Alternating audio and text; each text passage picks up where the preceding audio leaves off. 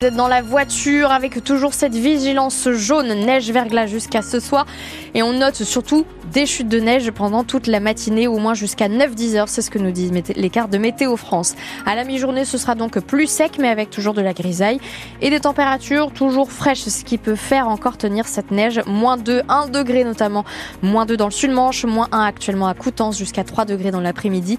Notez qu'en ce qui concerne la circulation, les transports, toujours slam, sont totalement arrêtés. Les transports slam scolaires, slam TAD partout dans Saint-Lô. C'est assez compliqué de circuler un peu partout. On fait le point détail juste après vos infos.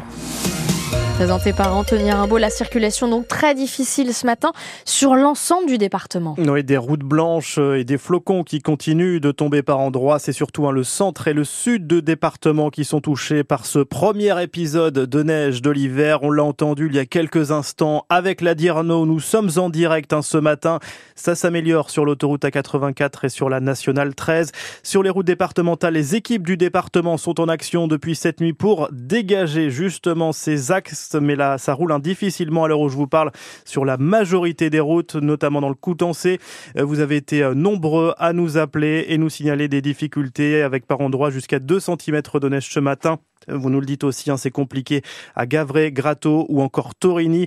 Vous nous appelez surtout un 02 33 23 13 23 pour nous parler des conditions près de chez vous et des problèmes sur la route. Dans le Saint-Lois, 3 4 cm de neige dans certaines communes comme à Marigny et le réseau de bus Slam, vous le disiez Caroline, qui est temporairement à l'arrêt en raison de ces chutes de neige et des chaussées verglacées on va vous le répéter souvent, euh, mais soyez très prudents euh, ce matin si vous prenez le volant. On fera d'ailleurs un, point détaillé sur vos conditions de circulation euh, sur les, les départementales. Ce sera dans moins d'un quart d'heure avec le monsieur Route au conseil départemental de la Manche. Il sera avec nous en direct.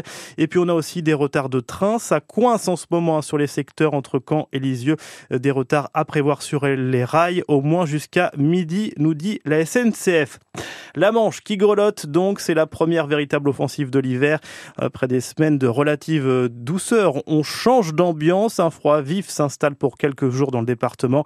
La préfecture de la Manche a déclenché le niveau 1 du plan grand froid. Ça veut notamment dire plus de places d'hébergement d'urgence pour les personnes sans abri. Euh, ce froid qui devrait nous accompagner jusqu'à jeudi, Pierre Coquelin. C'est surtout aujourd'hui et demain que le froid sera le plus saisissant. Le pic est attendu ce mercredi aux premières heures du jour avec un ressenti de l'ordre de moins 10 dans l'intérieur des terres. Pendant deux jours, le mercure pourrait d'ailleurs ne pas dépasser le zéro dans plusieurs secteurs du département, notamment le Saint-Lois et le Mortainais. Comme à Chaulieu, près de Sourdeval, moins 6 degrés prévus sous abri demain au réveil, moins 1 l'après-midi. Alors nous sommes en hiver, ces températures ne sont pas extraordinaires, mais on doit faire la différence entre les valeurs sous abri, brut et le ressenti. Prendre l'exemple de Cherbourg. On prévoit 0 à moins 1 degré aujourd'hui, mais un ressenti de moins 6. Et ça, on le doit surtout au vent d'Est, avec des rafales pouvant atteindre 40 à 50 km heure.